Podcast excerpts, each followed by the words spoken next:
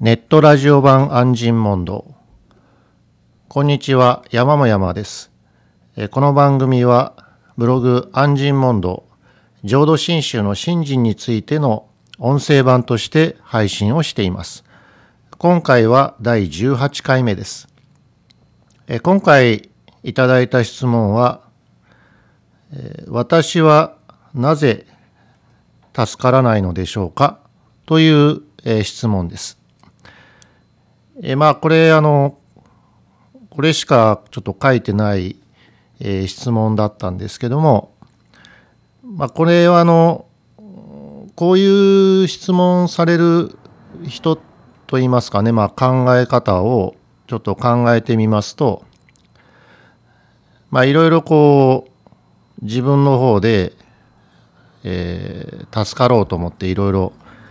やってきてますと。まあ例えばまあご法話を弔問しに行ってますとか、あるいはまあ、自分でこれでいいと思ってるような、まあ、えー、浄土真宗のね、えー、本を読んでみたり、えー、してると。っていうことで、えー、いろいろやってはいるんだけども、なんで私は助からないのでしょうかと。っていう方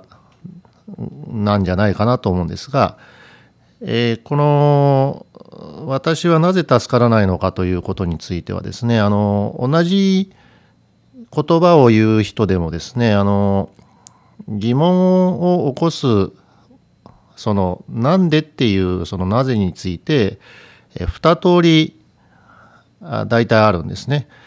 一つは今ほど言いましたような自分でまあいろいろこう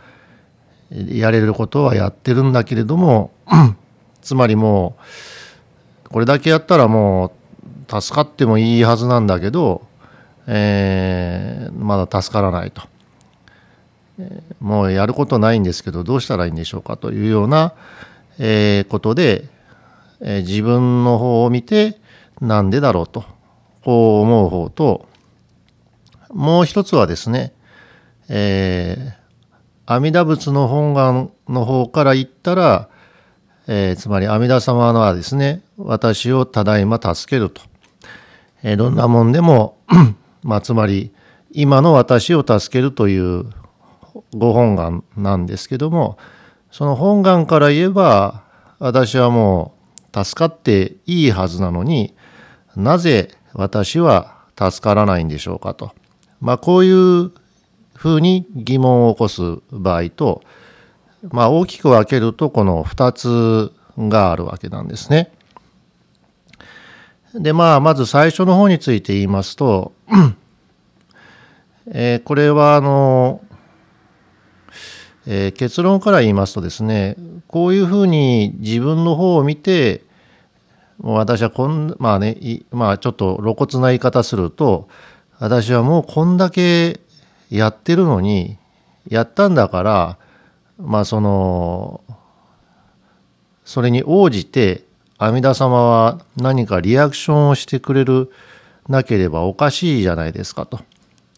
つまりこれだけ私がこうね救難信号を出してるのに、えー、まだ気づいてくれないんですかと。これだけ私がいろいろこうお願いしてるのになんで助けてくれないんですかというそういうことになってしまうんですね。でこれはあのまあ要は自分の方からまあまあお願いしにかかってると言いますかね、え祈願しにかかってるというそういう言い方になるわけなんです。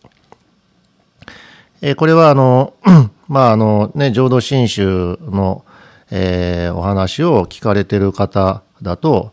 まあ、よく聞かれるお話だとは思うんですが、えー、この浄土真宗でですねあの阿弥陀様にお願いをしてその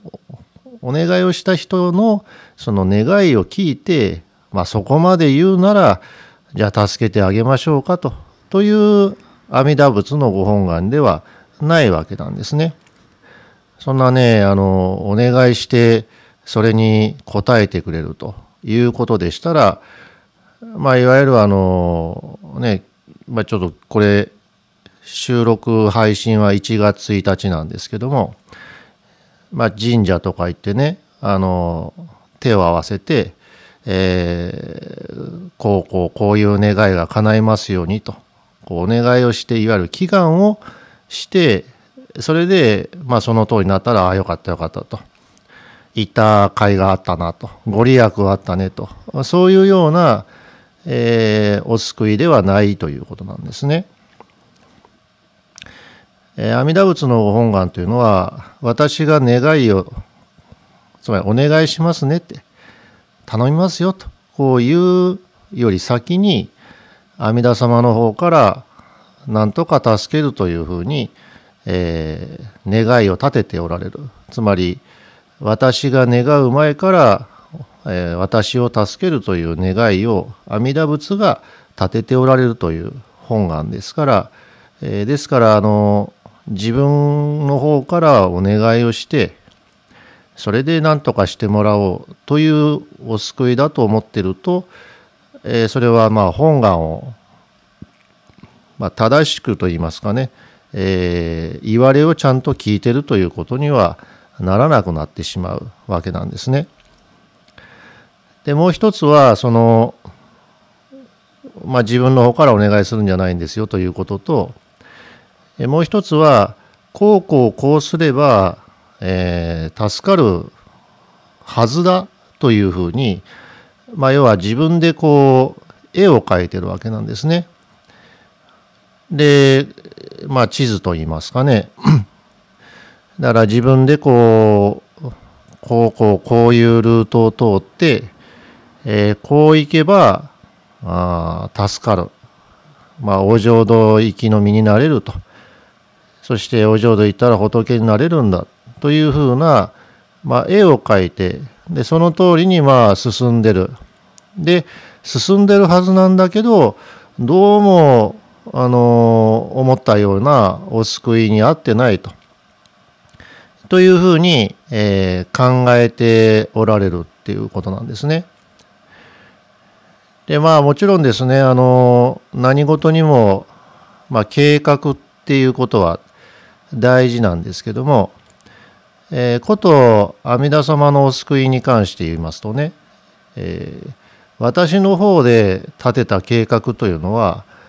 まあ、あんまり意味がないと言いますかねほとんど本当は意味がないんですね。と言いますのは、えー、まず、えー、こうこうこうして助かるっていうことから言いますと えー、現時点ではまだこうこうこうしてないわけですからそれでは助からないっていう話になってしまうんですね。ですけど、えー、そうしないと助からないっていうような条件を自分で設けてですね。でまたそれはまあ自分で、うん、まあ考えるわけなんですけどそれを自分でまあクリアして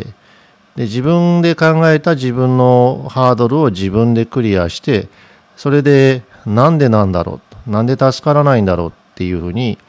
なってるっていうことですからそうなりますとねまあ考えられることはまあそのそもそも考えてたこうしたら助かるっていうハードルがそもそも、えー、存在してなかったっていうことになるんですね。もしそれが本当にこうしたら助かるっていうハードルがあって自分がそれをクリアできたっていうことならばまあそれこそ文字通りね、えー、自分の事前の計画通りにもう助かってるということになるはずなのでところがまあそういうことはあのないわけなんですね。えー、それはさっきも言いましたけども、えー、ただいま助けるというお救いから言うとあのそんな計画こっちの方で立てる必要がそもそもまあいらないわけなんですね。今助けると言われたら、えー、今助かるという法なわけですから、えー、それをその通りと聞き受けますとその通りというふうに助かるというそういう法なんですね。え、ですからあのなぜ私は助からないでしょうかまあ、これはまあ括弧付きで、えこれだけやってきたのになんで認めてくれないんでしょうかとというような意味合いで、えー、いう質問に関して言うとこれはまあ、えー、そういうことじゃないですよということになるんですね。でそこでさっきまあ最初の方に言いました、えー、もう一つの、えー、阿弥陀仏の本願から言うと私はもう助かっていいと思うんだけどもなんで私は助からないんでしょうかということについてまた、えー、話をしますけどもまあこっちの方がですね何と言いますかこう本願の言われを、えー、そのまま聞いてみるとそれはそういう質問っていうか疑問は起きるもんなんですね。まあそれはそうなんですね。えー、もう本願というのはもう立てられてると。しかも救いの方は、えー、成就していると。で今まさに現在私を助けようと働いてくださってるということからするといやもう私助かっててもおかしくないじゃないですかと。ななのになぜ私は助からないんでしょうかねと。こういう、えー、疑問ってやっぱり起きてくるわけなんですね。えー、私もまあ昔そういうふうに思った時あるんですね。いやね本願の言われを聞けとかね6時の言われをよくよく知れとかまあ5分文章なのかを読むとそういうふうにいろいろ書いてあるわけなんですね。じゃあ、まあ、言われから言えばですねその本願はもう建てられてると。しかもどんなもんでも助けるということからすると私ももうそのお救いの対象に当然入ってるはずだと。まあ、しかも、えー、現在助けるぞというふうに、えー、呼んでおられると。働いてくださってると。こう聞くとですね、いやじゃあなんで助かってないんやろうかと。こういうふうにこう考えちゃうわけなんですね。でそこがまあ、えー、まあ疑いと言いますかねなんでだろうとまあ思うところのまあまあ大事なところと言いますかねなんですね。ですからあの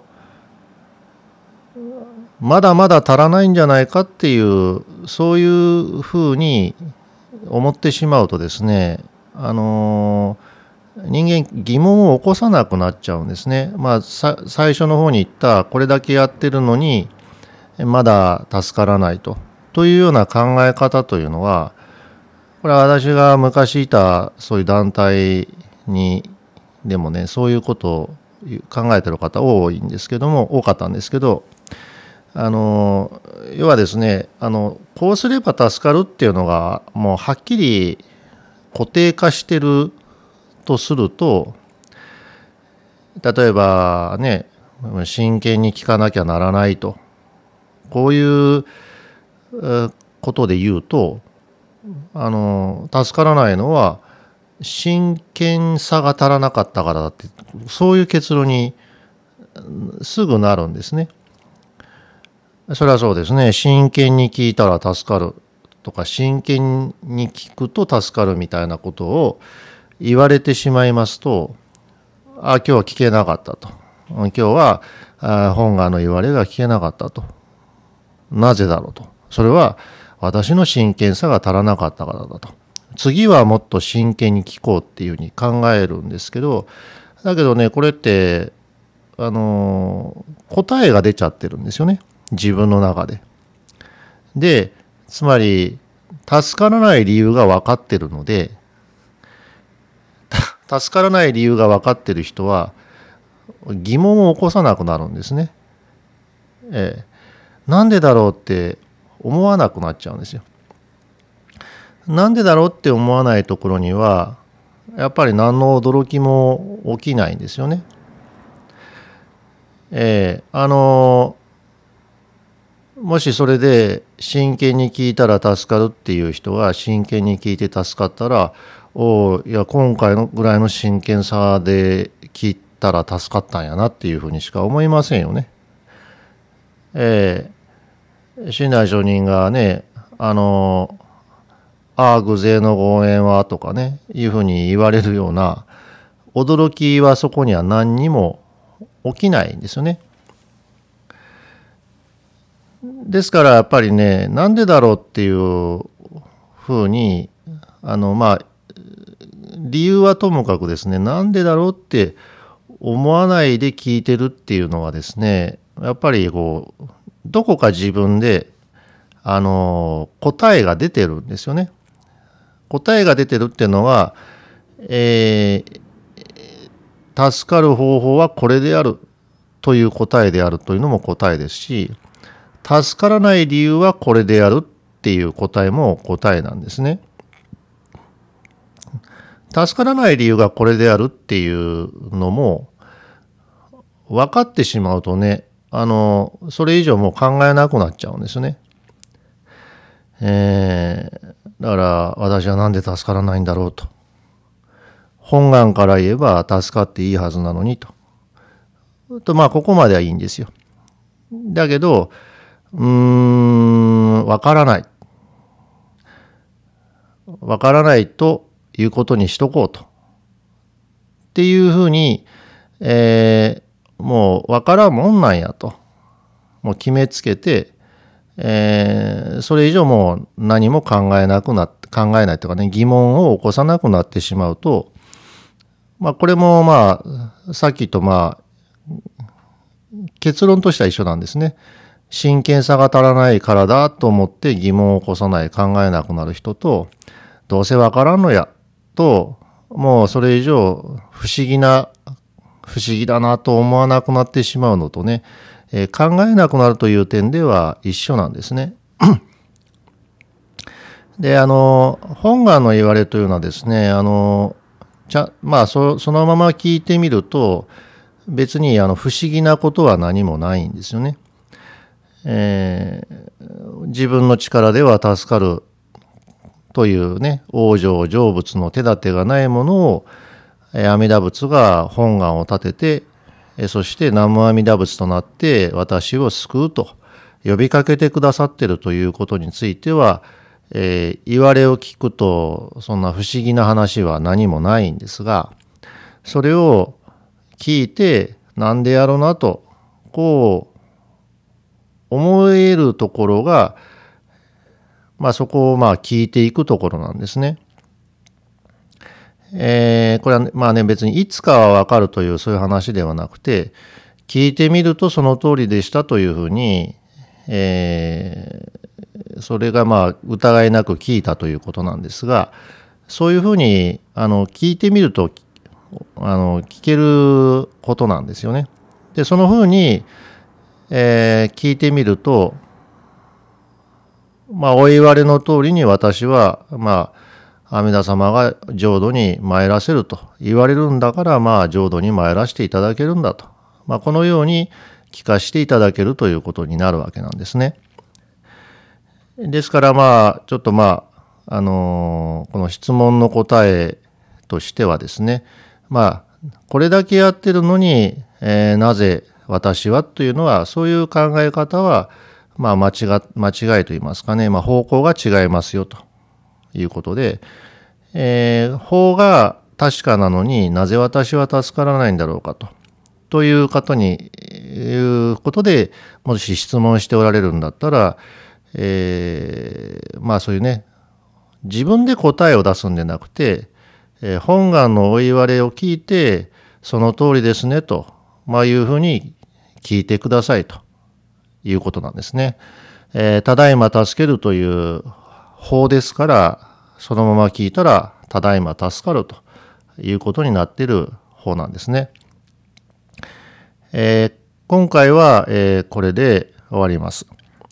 えー、番組を聞いての、えー、ご意見、えー、ご質問などございましたら、えー、ブログ安心問答の、えー、コメント欄、またはメール、山も山アットマーク gmail.com の方まで、え、よろしくお願いします。